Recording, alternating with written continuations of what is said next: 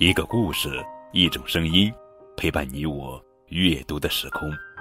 亲爱的小耳朵们，你们好，我是高个子叔叔。今天要讲的故事的名字叫做《聪明的象驼》，这是一个国学启蒙故事。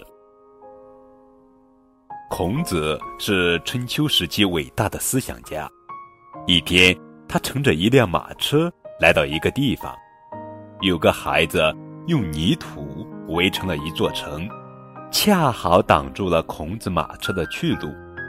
于是，孔子跳下车，说：“小孩儿，你不该在路中间玩，挡住了我们的车。”这时，小孩用手指着地上说：“老人家，您看这是什么呢？”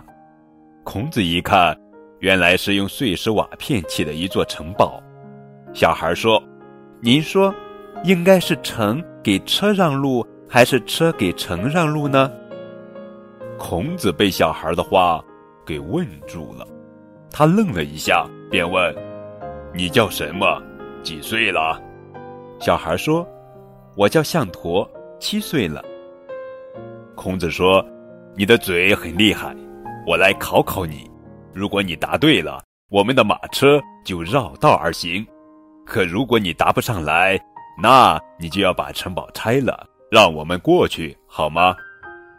象驼不以为然的说道：“那就请吧，先生想怎么考我呢？”孔子问：“什么山上没有石头？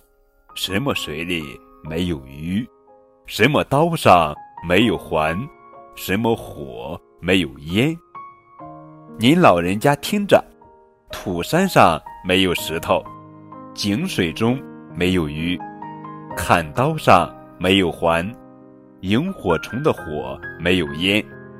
孔子一连提了十几个问题，都难不住这个孩子。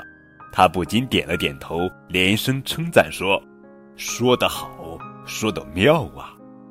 孔子十分佩服这孩子的聪明和机智，于是让车夫驾着马车绕道走了。